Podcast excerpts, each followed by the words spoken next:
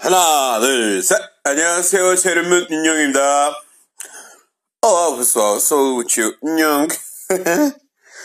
e esse podcast, Hangurgando, ele faz parte do universo do Matt NK Entertainment.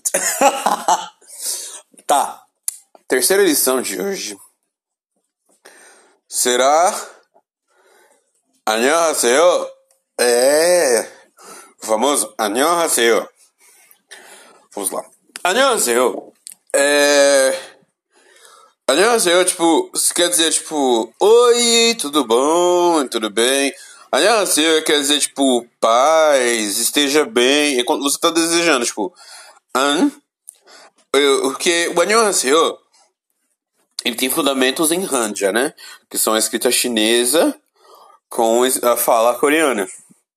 O an vem de an, né? Que é an é de paz. É, tipo, você tá falando, é eu, tipo, desejo, desejo paz, que tudo esteja em paz.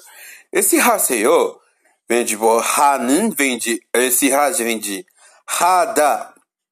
Esse Seyo é de pedidos, né? Então, tipo, Reju Seyo. Tipo, Seyo. Eu quero que vocês tipo, estejam tudo bem.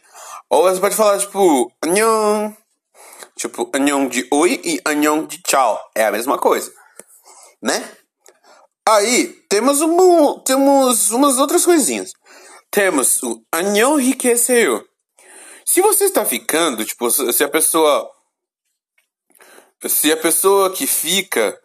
Uh, deixa eu ver, deixa eu tentar aqui pegar uma. uma vocês vão ver eu falando em inglês. One of. One is when you are. Then one who's living, and the other is when you are the one who is staying. Deixa eu ver. If you are living, se você está deixando, se você está indo, another person as other other people are staying, you can say.